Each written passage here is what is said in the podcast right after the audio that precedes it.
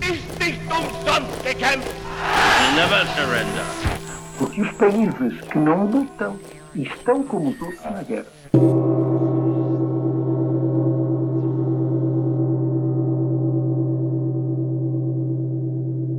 Holocausto e Shoah são duas das designações mais utilizadas atualmente para um mesmo acontecimento que foi marcante durante o período da Segunda Guerra Mundial. A eliminação dos judeus pelas forças nazis, especialmente entre o período de 1941 e 1945. Como se sabe hoje, este processo, que ficou também conhecido como solução final, assumiu uma escala industrial. Em alguns locais, as populações de aldeias inteiras, homens, mulheres e crianças, desapareceram sob a mira de espingardas e pistolas empunhadas por tropas nazis com ordens muito específicas para cumprir. Noutros locais, as pessoas eram reunidas, transportadas para campos ou centros de morte, onde eram processadas e divididas entre as que deviam morrer de imediato ou um pouco mais tarde, talvez por excesso de trabalho, e por fim, mortas e os corpos eliminados de alguma forma. O meu nome é Carlos Guerreiro e o Holocausto é o tema do sétimo episódio do podcast Portugal 1939-1945. Holocausto é também o nome do último livro de Irene Flunzer Pimentel, historiadora e autora de várias obras sobre o Estado Novo e Portugal durante o período da Segunda Guerra Mundial. É com ela que vamos conversar sobre um livro que pretende organizar o conhecimento existente sobre esta solução final, um acontecimento sem paralelo na história da humanidade. Não é um assunto novo, talvez seja do, dos assuntos que mais investigados a nível mundial, mas ao mesmo tempo é um assunto que provoca muitas confusões nas pessoas, porque é de tal forma complexo que um, é muito fácil nós termos, fazermos confusões acerca do que se passou. Desde logo também, porque depois, no pós-guerra, foi gradual o conhecimento do próprio Holocausto, da própria Shoah. Porquê? Porque no pós-guerra, e dependendo também quem ocupou o quê, se foram, por exemplo, os soviéticos, e os soviéticos ocuparam os, os principais campos, digamos, uh, uh, também de extermínio, não só de concentração, mas também de morte, propriamente dito, como, por exemplo, o campo de Auschwitz, que tinha três campos.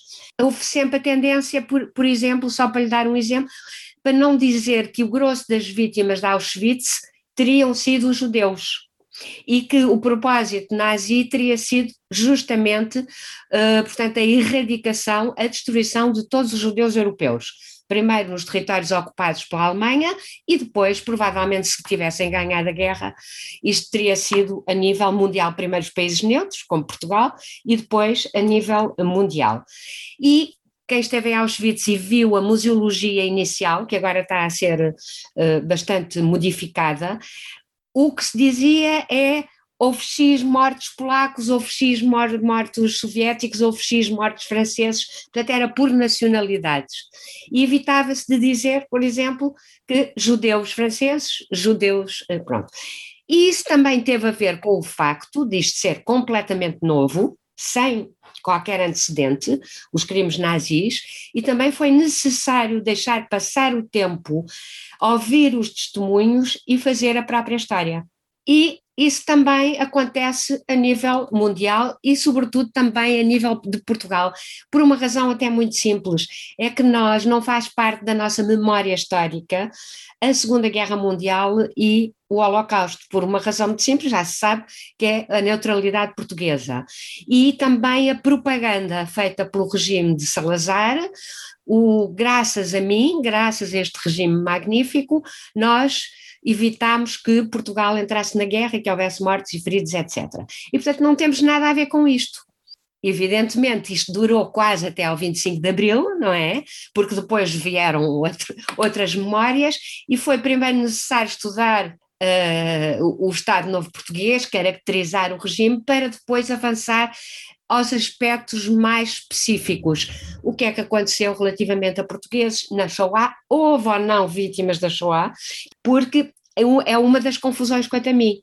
Quando se fala portugueses em campos de concentração ou portugueses em campos de guerra, de, de prisioneiros ou em campos de internamento, é diferente de portugueses na Shoah.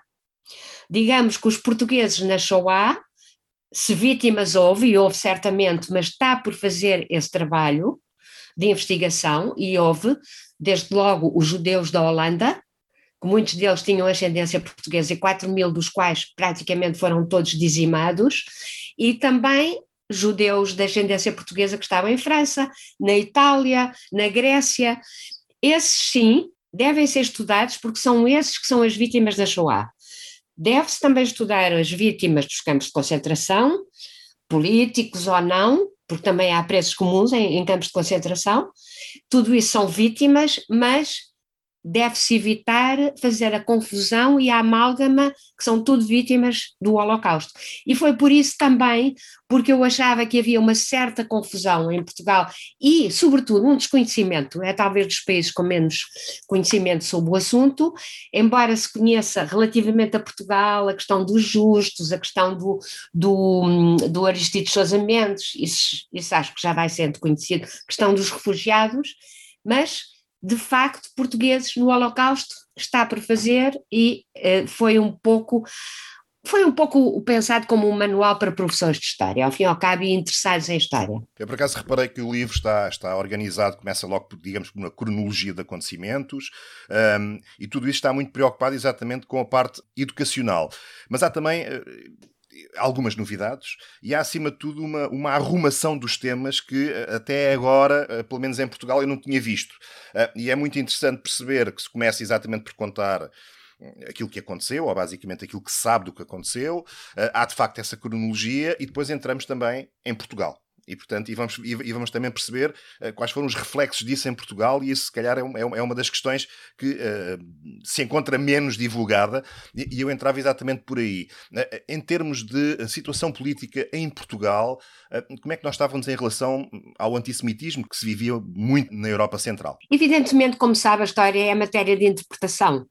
Se for fazer a mesma pergunta, se calhar a outro historiador dirá de forma diferente embora não muito diferente, porque evidentemente nós sabemos que há os factos, há o que se passou, mas depois temos que os interpretar, porque eles não, não somos positivistas, eles não, não, os factos não têm o seu conteúdo lá dentro. E eu, quanto a mim, considero que a questão do antissemitismo em Portugal não era uma questão. Portanto, não é que não houvesse antissemitas, porque havia, evidentemente, isso, e até antissemitas intelectuais, como por exemplo do integralismo lusitano, ou depois do movimento nacional sindicalista do, do Rolão Preto, que havia, até por cópia, muito por cópia, relativamente ao antissemitismo francês, que, eh, como sabe, a cultura francesa sempre marcou muito a intelectualidade portuguesa, e também depois relativa, na questão política, os que tinham a influência de, de, do fascismo italiano e, sobretudo, da Alemanha nazi. Mas eu considero que não fazia parte na, da ideologia do regime da, uh, e da prática do regime. Portanto, ninguém era perseguido por ser judeu. Era perseguido por ser comunista, por ter atividade política, mas não pelo facto de ter nascido judeu, o que é uma grande diferença relativamente ao antissemitismo nazi, que ele próprio também já é um antissemitismo novo, digamos, segundo as, a caracterização até da Ana Arendt, que ela considera que o antissemitismo moderno, a partir do século XIX até antes, anterior ao nazismo, já é diferente do tradicional antissemitismo, antijudaísmo de raiz, por exemplo, católica ou cristã. Uh, e aqui em Portugal havia esse tipo de antijudaísmo católico, mas que é, é, um, é um antissemitismo, digamos, mais cultural, não político e muito menos racial, como era o uh, uh, nazismo.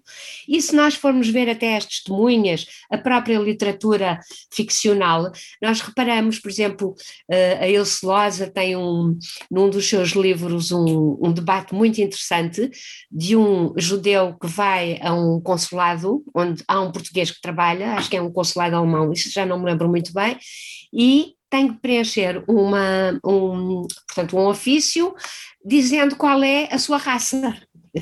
E há aquele debate, então, mas o senhor é da onde? Ah, eu sou alemão. E, ele, e o português diz, então põe aí raça alemã. E o judeu diz, mas a alemã não é raça, porque há alemães de raça judia e que eu sou, considerada assim na Alemanha, pronto, e é toda esta noção diferente que se deve uh, ter em conta. Agora, não há dúvida também que uh, Portugal não estava uh, isolado do mundo e sabia muito bem que a partir de 38 o grosso dos refugiados eram não só de caráter político, mas estes até não escolhiam Portugal, digamos, iam primeiro a França ou outros países democráticos, mas sabiam que havia pessoas que eram, por serem judeus alemães, eram expulsos do seu país e, portanto, precisavam de encontrar um refúgio e isso apavorou também o regime português, a pontos de em 1938 a lei era dirigida de facto aos refugiados judeus, embora sem dizer bem à maneira portuguesa, não é? Dizia aquelas coisas que era, por exemplo, aqueles que têm passaportes alemães especiais.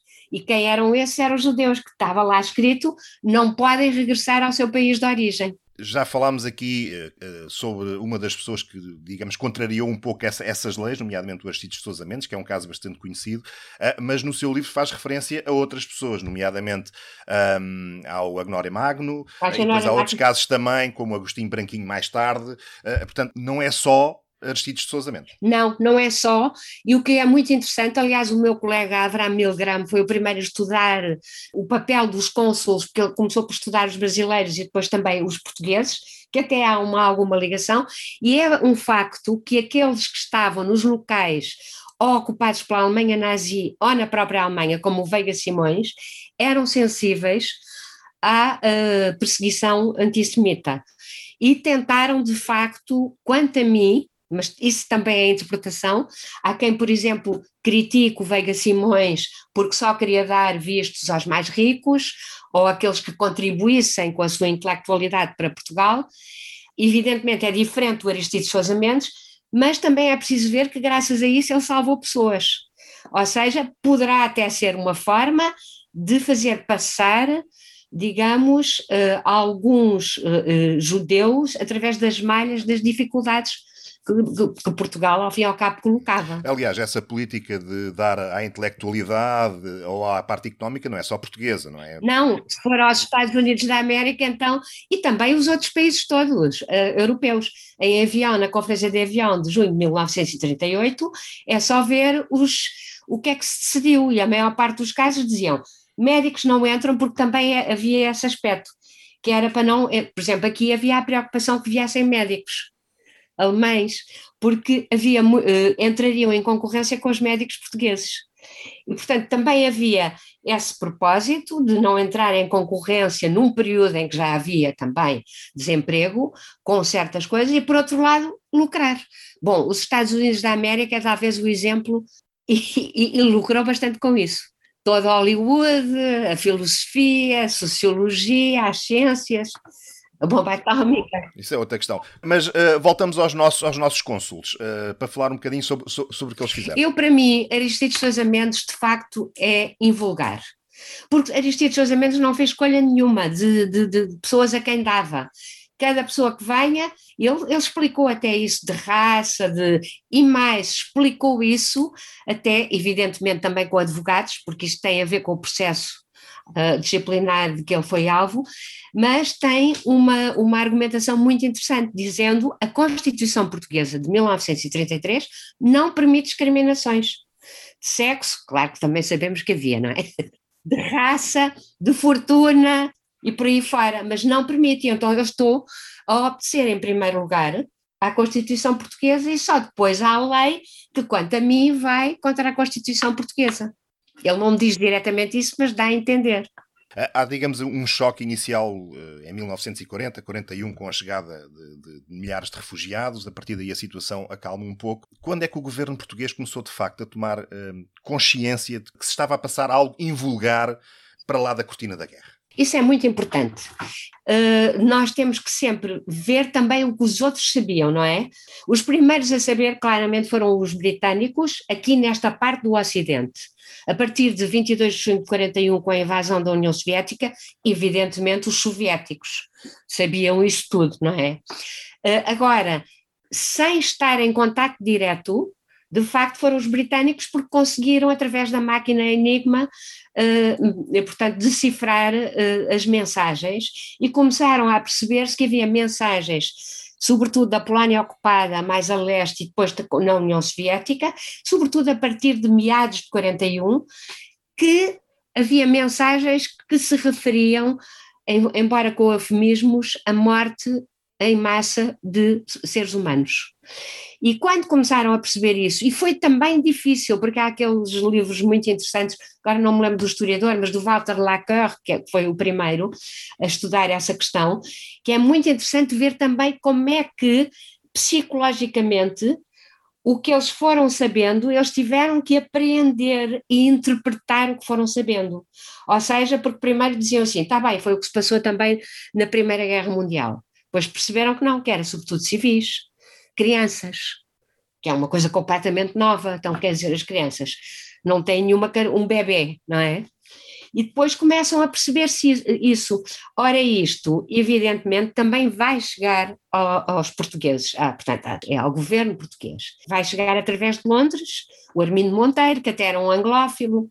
Depois também vai chegar através de embaixadores ou diplomatas que estão, por exemplo, na Roménia, que não é ocupada, mas que é cúmplice, e que também tem o seu próprio antissemitismo, não é? E as suas próprias leis antissemitas vai sabendo também da Itália fascista e vai saber, sobretudo, do governo polaco no exílio, em Londres, que tinha uma representação em Portugal, e isso é que nós assistimos no Ministério dos Negócios Estrangeiros, é no ofícios, a dizer o que é que estava a passar, ainda não sabendo o que sabemos hoje, mas que entravam milhares de pessoas, por exemplo, em Auschwitz, e o que é que acontecia depois? Pronto, eh, eh, havia aqui já essa coisa. Agora, há uma altura que Portugal sabe claramente, que é dezembro de 1942, através da declaração dos aliados e da França, dizendo que está a ocorrer um terrível crime. O Churchill foi à BBC e dos anglo-americanos a dizer e quem o praticou, esse crime, vai ser sujeito à justiça internacional. O ano todo 42 vão sabendo de dezembro de 42, sabe-se claramente. Portanto, 43, 44 já se sabe. Não com aquela. Com a dimensão que, que tinha na realidade, não é? Isso só se vai saber no pós-guerra. Com a libertação dos campos, não é? Uh, quer de concentração, quer. Porque depois o que, é que, o que é que acontece? Também, se calhar, quero falar sobre isso, a diferença entre campos de concentração sim, sim. e campos de morte que, por exemplo, o, o tal Brutman, que é um historiador que eu gosto muito francês, eles dizem camp de mise à mort, que em português é muito difícil traduzir, campos de morte, eu traduzi por campos de morte. Ele, aliás, diz centros, porque não são sequer campos, porque um campo, em princípio, tem casamatas, ficam durante algum tempo uh, os prisioneiros antes de serem mortos, porque são tantos, por exemplo, aconteceu em Birkenau, não é? Agora, Treblinka é, é, era uma tenda a, dizer, a, fingir que era da Cruz Vermelha, que ia um, através de um subterrâneo para as câmaras de gás. E depois foi destruída, ainda por cima também pelos alemães, porque eles sabiam o que é que estavam a fazer, não é? E quem descobriu isso, mais os centros que estavam todos na Polónia a leste, foram os soviéticos. E como sabe, a partir também depois da Guerra Fria, já é muito diferente o que se vai sabendo através dos anglo-americanos que foram descobrindo os campos na Alemanha, etc., etc. e os outros. E depois os, os próprios soviéticos também uh, têm a sua ideologia. Em primeiro lugar estavam os combatentes que tinham sido mortos, os guerrilheiros soviéticos que lutaram contra a ocupação, os comissários políticos e por aí vai. Se fossem judeus, era por acaso. Exato. Onde é que os portugueses, digamos, o povo, uh, se apercebeu de facto uh, do, que é que se, do que é que se tinha passado, tendo em conta, obviamente, não há uma noção do que é hoje, não é? Claro que não, claro que não. Mas começam a perceber-se 45, 46. E através da imprensa, porque, evidentemente, nos anos 60 já muitos portugueses liam a imprensa ou ouviam rádio, ou até não, não, não assistiam à televisão, mas viajavam portanto tinham acesso a uma imprensa não censurada, em Portugal não era tanto assim, não é? E sobretudo também porque nessa altura não se ia propriamente no pós-guerra para os países que tinham estado em guerra, que estavam exangues e cheios de fome e não sei o quê. E então há, de facto, a partir de determinada altura, nota-se, no pós-guerra, já depois da guerra terminar, um uh, relaxamento da censura relativamente a isso. Começa a haver, sobretudo, sobretudo no Diário Popular, não tanto nos jornais generalistas. Quando vemos a censura do século, apercebemos-nos que eles são muito mais, que a censura é muito mais rigorosa relativamente ao século e ao Diário Notícias, porque eram jornais que eram mais lidos, não é? Do que, por exemplo, ao Diário Popular, que aliás eh, surgiu em plena guerra. E o Diário Popular é o que traz mais reportagens diretas, quer do julgamento do Nuremberg, quer enviando repórteres à Alemanha nazi, aos locais dos campos de concentração da Alemanha, que tinham sido libertados pelos uh, anglo-americanos e os canadianos. E pode-se dizer que é a partir desse, desse momento que vão começando a saber. Pois pronto, tem de esperar numa certa intelectualidade ou pessoas que leiam, porque é preciso dizer que muitos portugueses não liam sequer, claro. eram analfabetos, para depois surgirem os primeiros livros, e como sabe, também isso é todo um processo de conhecimento que vai demorar bastante tempo. As testemunhas raramente foram ouvidas no início, não queriam ouvi-las. E elas também não estavam viradas para aquela coisa de reviver imediatamente o horror que tinham vivido, não é? Os sobreviventes. Portanto, eu diria que a partir de 45, 46, com o julgamento de Nuremberg, eu acho que o julgamento de Nuremberg é muito, muito importante, aliás, a nível mundial, para se perceber os crimes eh, nazis. E depois, os vários julgamentos, que há na Alemanha, e já não, não se segue tanto aqui em França, noutros países, o caso Eichmann, que já é em 61, que ainda traz muitas novidades, como sabe, especialmente sobre a Shoah ou o Holocausto. Como é que no meio disto tudo, uh, os germanófilos portugueses, uh, uh, que eram muitos, nomeadamente, no, nomeadamente entre, a intelectualidade, desapareceram. Como é, como é, que olharam para estes acontecimentos? Calaram-se, calaram-se pura e simplesmente. Nós temos testemunhos, até por exemplo, aquele, o Sardinha, acho que foi o Sardinha, que escrevia em jornais germanófilos durante todo o período da guerra.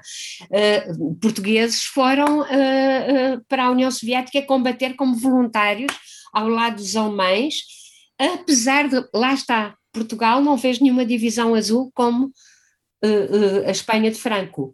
Apesar disso, portanto, há uma quantidade deles que vão fazendo todo o processo, começam-se a calar como também o próprio regime, a partir de 1943, por uma razão muito simples, já se começava a perceber quem iria ganhar a guerra, e 44, evidentemente. Aí já se vê muito pouco. Portanto, o que eles começam a fazer é calarem-se sobre todo aquele assunto e uh, só lembrarem os feitos alemães, já não de guerra, durante toda a guerra também havia essa propaganda, mas a ciência alemã, essas questões. Mas mesmo, por exemplo, o eugenismo, que marcou muitos portugueses, alguns até não germanófilos, o eugenismo alemão, enquanto ciência, digamos, entre aspas, mesmo esse eh, foi, quer dizer, quer dizer, foi posto em causa, não é? Foi sendo posto em causa, mas já não há eugenistas a fazerem papers em jornais científicos sobre como é que se deve aperfeiçoar a raça, não é? Vamos agora então um, falar exatamente de uma das, das grandes preocupações que existem neste livro, que é de facto tentar uh, explicar o que é que é uma coisa, o que é que é outra. Uh, primeiro, uh, sobre a questão palavra Shoah e Holocausto. Há diferença? É a mesma expressão? Querem dizer a mesma coisa? Não, há diferença. Shoah é uma palavra hebraica que já em pleno Holocausto, pode-se dizer, existia, mas que era sobretudo utilizado pelos, portanto, os que sabiam hebreu, não é? E quer dizer catástrofe. Pronto. E uh, os franceses e israelitas utilizam este termo. A palavra holocausto, que é a mais conhecida de todos, eu não faço questão nenhuma de não dizer holocausto. Até digo em Portugal holocausto, que as pessoas, a maior parte nem sabe o que é a Shoah. E repara, até dei o nome holocausto ao livro, apesar de dizer que preferia a palavra Shoah. A palavra holocausto está relacionada, é, é sagrada, não é? Está relacionada com sacrifícios uh, a Deus. E uh, o Holocausto não é um sacrifício, uh, mas sacrifícios voluntários. no sentido, muitas vezes matavam-se carneiros, etc., como nós sabemos nos rituais. Hoje também é uma coisa que já não se vai fazendo, também há uma evolução a esse nível, mas digamos que tem essa conotação. E como foi provocado de fora para dentro contra os judeus, não faz muito sentido utilizar o termo sacrifícios que é de caráter voluntário. Depois também há outros termos, uh, por exemplo, uh, a destruição dos judeus europeus, que é o termo do, do ai, como é que chama, principal, um dos principais nos anos 60, escritor, portanto, historiadores do Holocausto, eu já, me lembro daqui a bocadinho, agora não. Faz mal. Não me ocorre. E, portanto, pronto, relativamente a, a isto. Depois, não sei se quer falar das várias etapas muito rapidamente. Sim, sim, eu, eu, eu gostava que me fizesse uma pequena cronologia Pronto. do, do... Porquê? Porque as várias etapas também mostram que uma coisa é o antissemitismo, outra coisa é o Holocausto ou a Shoah. E que ela não nasceu em 1933 com a subida de Hitler ao poder. É certo que no Mein Kampf há uh, tiradas, e vale muito a pena ler o Mein Kampf, porque já está praticamente lá tudo. Agora, não está em sentido, vamos pôr isto, colocar isto em prática e de que forma? Temos que acabar com eles por uma razão muito simples, basicamente. Eles são uma raça pura, e isso é muito interessante do ponto de vista nazi, tal como nós, e por isso são a raça mais perigosa para a nossa raça pura. O mundo, ao fim e ao cabo, é uma luta entre raças, e a mais pura vencerá a menos pura.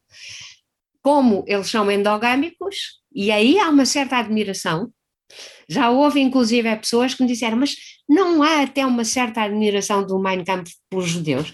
E eu disse assim, sim, de caráter racial, e, e porque eles dizem, eles são, eles, eles, eles, não se, eles cruzaram-se entre eles não têm uh, as raças impuras a virem cá para dentro como nós.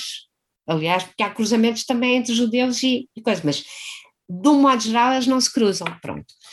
E as primeiras leis antissemitas a partir de 33, logo, são sobretudo para colocar fora do espaço público e profissional os judeus.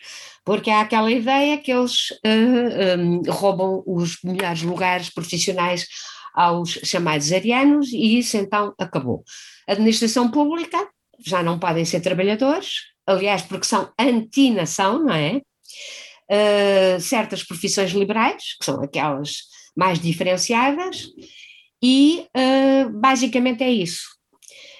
Até a repressão uh, direta relativamente a inimigos do nazismo inicia-se com os comunistas e os socialistas. São eles que vão para os campos de concentração logo em 33 e criados em 33.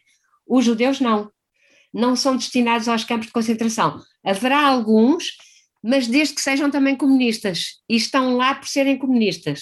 Depois, a partir de 1938, evidentemente, há aqui todo um processo que não é completamente linear. Em 1935, há a necessidade nazi de definir o que era um judeu, porque não havia na lei definição. O que é que fazia?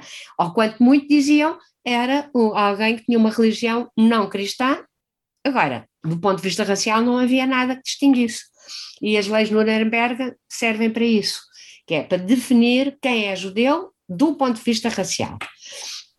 1938 é cronologicamente uma data muito importante, porque aí já não é só afastar os judeus do espaço público e profissional, claro que do espaço público era também dos jardins, para não se cruzarem com os outros, os mesmos cinemas, piscinas, por aí fora.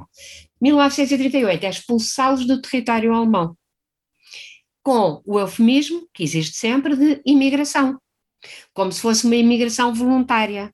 E aí há os tais passaportes que têm só a duração muito breve e que só servem para sair, não para reentrar. E é aí que o grosso dos judeus da Alemanha e da Áustria já, estava também já anexada, procuram outros países europeus como refúgio, também já aí Portugal. Com a, a Segunda Guerra Mundial, uh, não só a Alemanha nazi conquista a Polónia, no início da, da Segunda Guerra Mundial, que é só um dos países a seguir à União Soviética com mais judeus. 3, 3 milhões. E aí, em vez de terem menos judeus que entretanto tinham expulso, não é?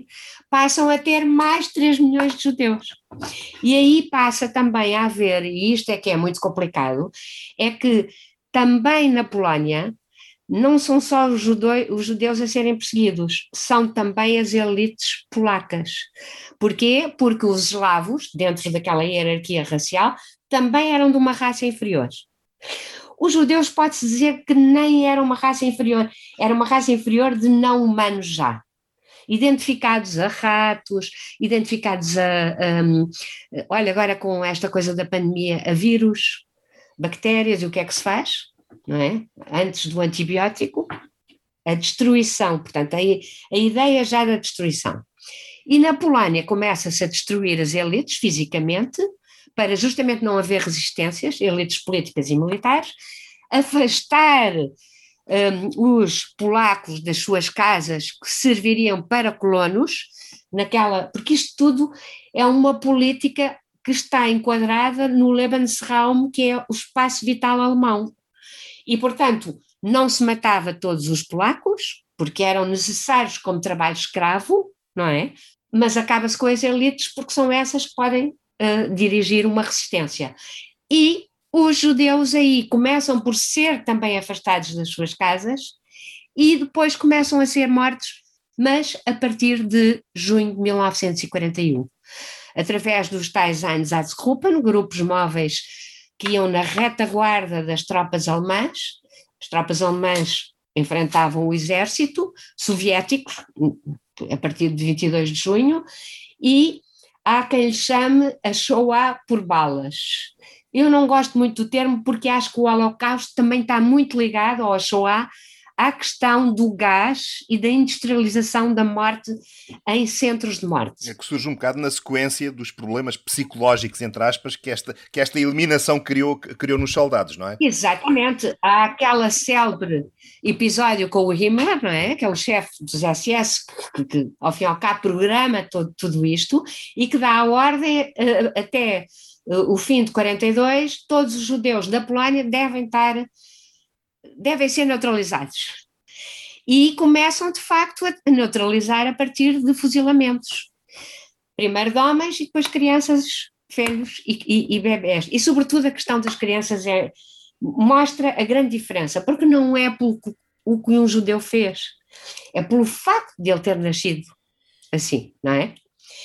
E através dessa, desses danos psicológicos e também porque não dava a produtividade, entre aspas, industrializada que se pretendia de matar todos os judeus europeus, pelo menos primeiro nos territórios ocupados, então os cientistas das SS inventam um novo tipo de gás, que aliás é baseado no, no gás, portanto no, no, no pó para matar os ratos, não é? Para os raticidas, mas sintetizam aquilo num gás. E é aí que nascem os primeiros centros de morte, que nem campos são, que é Belzec, Chelmno, inicialmente Chelmno é em uh, caminhonetes, cujo, um, como é que se diz? O tubo de escape estava ligado. O tubo de escape está virado para dentro, e portanto andavam uns quilómetros, e ao fim desses quilómetros, os judeus que estavam nessa caminhonete fechados já estavam mortos. depois a Treblinka, Sobibor e a Aí, aí, já estamos a falar em que anos, mais ou menos? A, a questão de quando é que começa re, realmente o Holocausto também é motivo de, de, de, debate. Há quem ache, por exemplo, que é quando os alemães começam a sofrer derrotas eh, no terreno da União Soviética, pronto. Eh, e há quem ache que é quando ainda estão em plena euforia de vitórias. Agora, certamente que entre outubro e dezembro, e basta ver o que é que se passa em outubro. Eu também tentei uh, mostrar o terrível mês de outubro. De que ano? Uh, portanto, 42? Não, não, 41 ainda. União Soviética, junho. Einsatzgruppen. Durante esse verão, agosto, é quando o Himmler vai lá e vê que, coitadinhos, eles sofrem e têm que beber álcool para matar tantas pessoas. Uh, portanto, os Einsatzgruppen. e depois Outubro há uma série de coisas, portanto, começa a ser proibido a imigração a partir dos países ocupados a leste, a, a oeste, peço imensa desculpa, França, Alemanha, começam as deportações também para guetos, inicialmente, e depois dos guetos para os centros de morte. E pode-se dizer que em, outubro, que em dezembro claramente está tomada a decisão de matar todos os. Eh, e de forma industrial. Porquê? Porque também é um mês muito importante, porque é o mês em que os Estados Unidos entram em guerra. E, portanto, há um novo inimigo. A partir de 42, o que se observa é a construção e o funcionamento desses vários centros, todos eles na Polónia.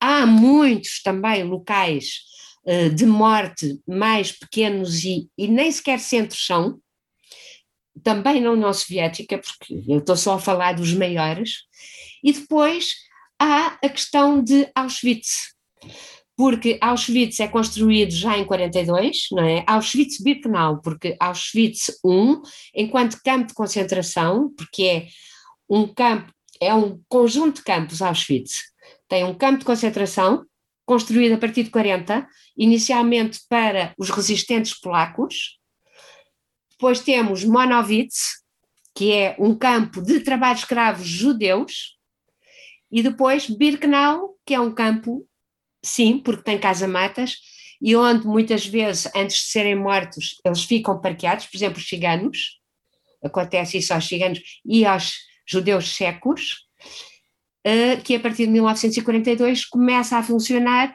com câmaras de gás acopladas com crematórios. E depois isto também varia em muitos outros locais. Porque há locais, por exemplo, onde primeiro são enterrados e depois desenterrados e queimados em piras de madeira.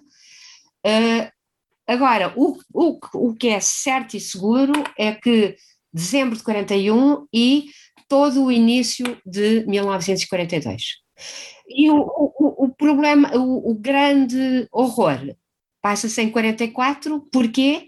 Porque já a Alemanha nazi tinha a guerra perdida, o verão de 1944, e é quando são assassinados cerca de, até é difícil saber, mas 800 mil, quase um milhão de judeus húngaros, só no verão de 1944. Quem vê mapas antigos vê, vê dezenas de campos pela Alemanha, pela Polónia, digamos que não há uma grande cidade que não tenha um campo próximo mas nem todos os campos são iguais. Há de facto diferenças entre, eh, entre, entre um e outro. Até porque há outra diferença. Também houve campos de trabalho forçado. Mas houve campos de trabalho forçado, imaginemos, para polacos eslavos, por exemplo, ou soviéticos, e há campos de trabalho forçado como Bunamonovitz, que é onde, onde esteve o Primo Levi, só para judeus. Ao fim e ao cabo, que é aqueles que foram escolhidos na chamada seleção em Birkenau, porque eram jovens e saudáveis, para não serem imediatamente mortos.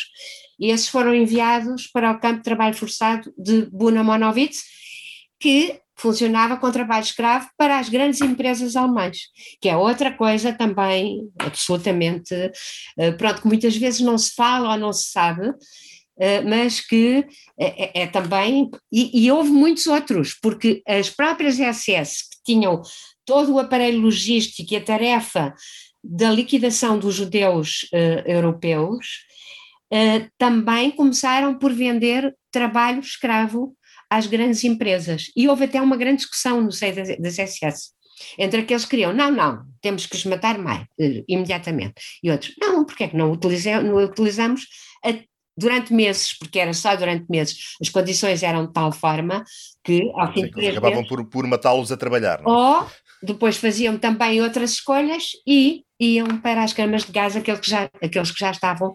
E também há outra grande confusão aqui também, que advém do facto de, no final da guerra, não só os nazis destroem os, os centros de morte como Treblinka, quando se lá vai não há nada, a não ser um enorme cemitério, tanto como os outros, mas, por exemplo, de Auschwitz, começa a haver as chamadas marchas da morte para os campos mais a ocidente. Portanto, judeus e outros que tinham estado nos campos de trabalho, mas que ainda não tinham sido assassinados, partem aos milhares e milhares para campos de concentração na Alemanha, onde também já começa a haver câmaras de gás, e também para serem destruídos ali. Não é fácil, não é fácil. Não é nada fácil. E depois temos campos uh, sui generis, Bergen-Belsen. Bergen-Belsen é um campo onde estariam inicialmente uh, destinado aos judeus dos países aliados e a outros judeus de países neutros, como por exemplo judeus portugueses, é, não, é por aí, é por, não é por acaso que estiveram lá judeus de ascendência espanhola e portuguesa, que os alemães no final tentaram negociar em troca de exportações, por exemplo, de wolframio. Já não o conseguiram, mas tinham ali aqueles reféns em Bergen-Belsen e é por isso que alguns se salvaram, porque depois Bergen-Belsen acabou por ser libertado. Muitos morreram mesmo depois já da libertação. E, portanto, também há isso. Isso. Mas depois temos campos de prisioneiros de guerra, soldados. É completamente diferente um campo de prisioneiro chamado Stalag, de, de, de, de, ingleses, com ingleses, militares ingleses ou depois americanos, não é? E, ou, ou das forças gaullistas francesas, e os campos de prisioneiros soviéticos. Porquê? Porque os prisioneiros soviéticos, como eram também uma raça lá para baixo e, e estavam misturados com os judeus segundo as normas nazis, também uh, estavam destinados a serem mortos. E primeiro eles eram colocados em campos com uh, uh, arame farpado à volta, não eram alimentados e morriam à fome e de frio. Alguns deles foram enviados para o campo de Sachsenhausen, perto de Berlim, e lá foram mortos nas câmaras de gás também. Portanto, há aqui toda uma panóplia terrível de, eh, de, de criminalidade, a todos os níveis. Mas há outra coisa, é que os, uh, os nazis, em princípio, não quiseram fazer o Holocausto, ou levar a cabo o Holocausto, na Alemanha ou no Ocidente. Porquê? Porque havia casinhas ao lado. Mas há sítios onde eles tiveram, os alemães, os tais que depois nunca viram nada, estiveram ao lado de câmaras de gás, como por exemplo Sachsenhausen. Eu por acaso tive, vale a pena visitar isso tudo, porque eh, estava na antiga RDA, não é? E agora é, é tomar um comboio a partir de Berlim.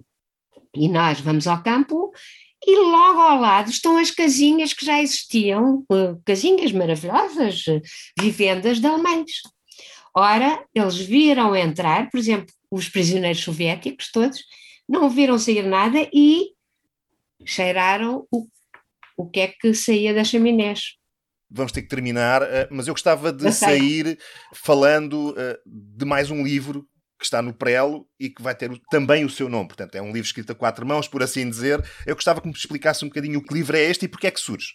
Ora bem, eu já há muito tempo uh, eu quis fazer um livro na Alemanha com a Christa Heinrich, que é uma das pessoas que veio a Portugal em, no final dos anos 90 para, uh, à procura de bibliografia, eu contei já esta história, à procura de bibliografia uh, sobre os, os, refugiados alemães em Portugal. Eu trabalhava na Burroughs, ela veio ter comigo e eu na altura ri-me porque não havia absolutamente nada, nem se conhecia o caso Sousa Mendes. Apesar de já ter saído o livro do, do Rui Afonso, que é o primeiro creio eu, em 1995. E eu sempre tive esta ideia. Houve problemas, vários problemas ao longo dos anos, até que finalmente, há cerca de um ano, há dois anos já também, porque isto demorou muito tempo, lá conseguimos uma editora. Foi muito difícil, porque é muito difícil, um, porque mesmo quando se consegue uma editora na Alemanha, não é como cá. Eles querem que nós paguemos a tradução, e, e a minha parte tinha que ser traduzida, e não só e porque vai ser um livro com muita imagem, muitas fotografias sobre os refugiados, não só alemães, mas prática, principalmente alemães, porque é um livro para a Alemanha, que passaram por Portugal. E ao fim e ao cabo é uma caracterização a duas mãos, ela é socióloga, eu sou historiadora, com muita fotografia do que foi Portugal durante a Segunda Guerra Mundial em termos de refugiados. E estava para sair, foi decidido na Feira de Leipzig este mês, que devido à pandemia, pandemia não se realizou, porque já devia ter, ter saído e ser apresentado aí, e agora estou um pouco à espera de ver quando é que a editora faz o livro. E haverá a tradução em português, sabe-se alguma coisa disso? Isso, não, não faço a mínima ideia, depois é as editoras portuguesas que queiram, porque é verdade que não é o meu livro sobre os judeus, de, pronto, embora o assunto seja uh, uh, o mesmo, mas é porque tem muito mais fotografias do que isso, e é na perspectiva dos alemães. Portanto, eu falei muito sobre Portugal, caracterização do regime, para pessoas que não sabem nada. E não falei, por exemplo, do Holocausto e do, e do regime nazi, não é? Só ali algumas balizas. Agradeço a disponibilidade de Irene Pimentel para esta conversa. Há mais informações sobre o livro Holocausto no site do podcast em www.portugal1939-1945.org. Obrigado pela divulgação que têm feito dos vários episódios deste podcast nas redes sociais e noutros locais. Continuo também a procurar quem tenha histórias e memórias familiares ou pessoais relacionadas com o período da Segunda Guerra Mundial. Podem enviar-me um e-mail para 1939 Portugal 1945@gmail.com ou entrar no site e ir à página de contactos. O aspecto gráfico do podcast foi desenhado pela Joana Macedo. Obrigado por nos escutar.